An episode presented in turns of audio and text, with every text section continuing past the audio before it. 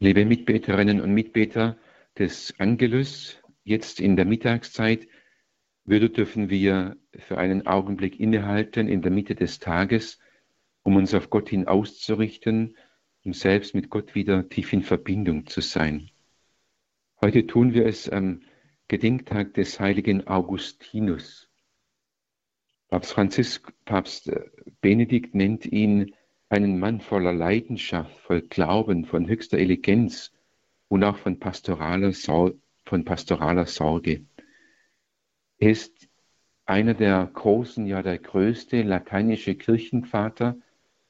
Wir können von ihm sagen, dass er das Denken der Zeit vor ihm, das Denken der Antike ganz und gar aufgenommen hat, so geformt hat und durchdrungen hat und es weitergegeben hat in die Zukunft hinein, dass es zu einem christlichen Denken geformt wurde und das Christentum bis heute sich auf ihn beziehen kann und aus dem, was er durchdacht hat, philosophisch, was er durchbetet, auch was er durchlitten hat, bis heute auch schöpfen und zehren kann. Etwa 35 Jahre war er der große Bischof Augustinus von Hippo.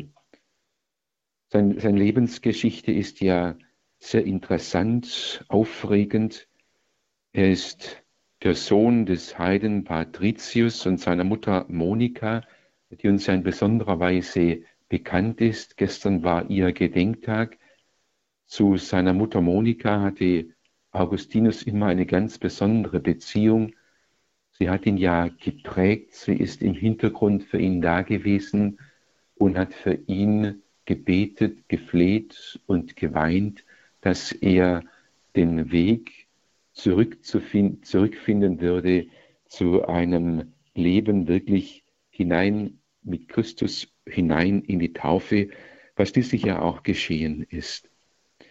Er sagt von sich selbst, dass er, obwohl er Jesus bereits im Katechumenat aufgenommen hat und empfangen war, empfangen hatte und immer berührt gewesen ist von der Gestalt Jesu Christi, aber dass er irgendwie noch nicht ganz durchgestoßen war und dass er immer mehr vom kirchlichen Glauben und von der kirchlichen Praxis abgekommen ist und sich entfernt hat.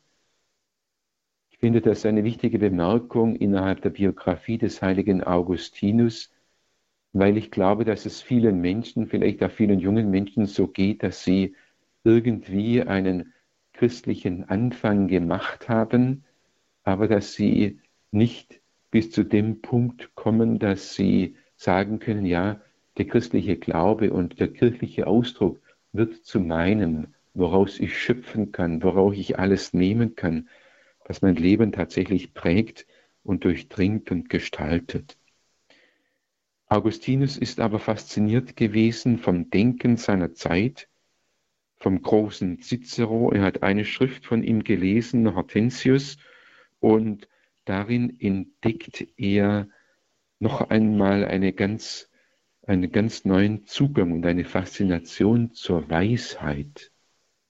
Jenes Buch änderte wahrlich meinen Sinn, sagt er über diese Schrift Ciceros dass äh, plötzlich jene eitle Hoffnung, jene eitle Hoffnung ihren Wert verlor und so ich meiner, un, mit einer unglaublichen Glut des Herzens und der Unsterblichkeit der Weisheit nachsehnte. Also Augustinus hat einen Impuls bekommen, der gar nicht äh, von der Heiligen Schrift unmittelbar ausgegangen ist, sondern von außerher, von einer Schrift Ciceros, und in ihm ist es wach geworden, dass er nach der Weisheit suchen musste, ganz und gar. Und doch war diese Berührung mit Jesus, die hat ihn nie ganz verloren, die hat er nie ganz verlassen. Und er war ja eigentlich überzeugt, dass man ohne Jesus nicht die ganze Wahrheit finden könnte.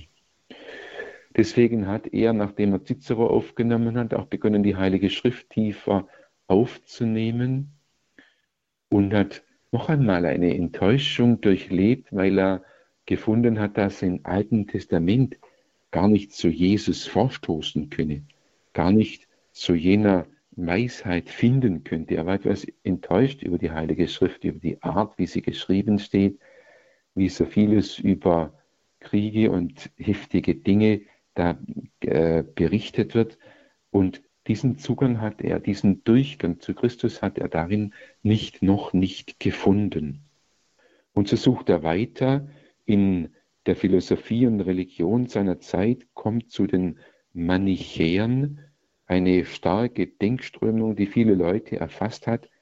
Man könnte sagen, dass diese philosophische Denkströmung stark geprägt war von Schwarz-Weiß, ein dualistisches Weltbild, entweder ganz gut oder ganz schlecht, entweder ganz wahr oder ganz falsch.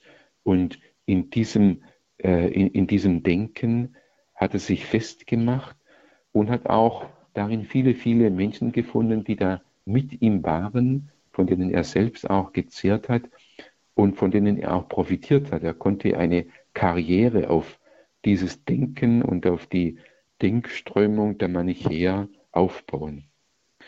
Aber nach und nach hatte er auch da seine Zweifel und, und hat die Manichäer wieder, wieder verlassen und hat weiter gesucht und schließlich ist er nach Rom und nach Mailand gekommen, wo dem großen Bischof Ambrosius begegnet ist.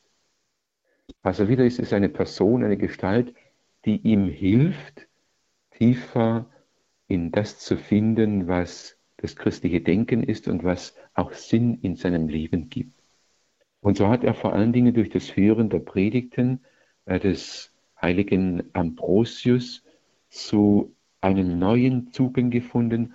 Auch zum Alten Testament konnte durch Ambrosius das Alte Testament neu verstehen und konnte so noch einmal tiefer eintauchen in die Heiligen Schrift und konnte sich schließlich zum Christentum bekehren und sich auch taufen lassen.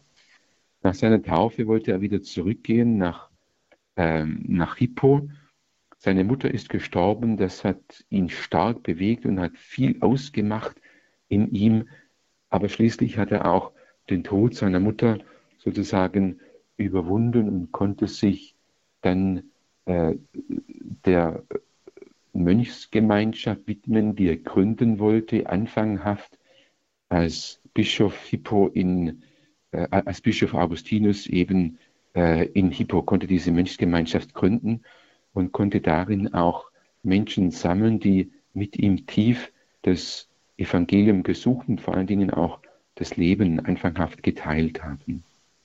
Augustinus also ein Mann, der nicht aufgegeben hat zu suchen und schließlich gefunden hat.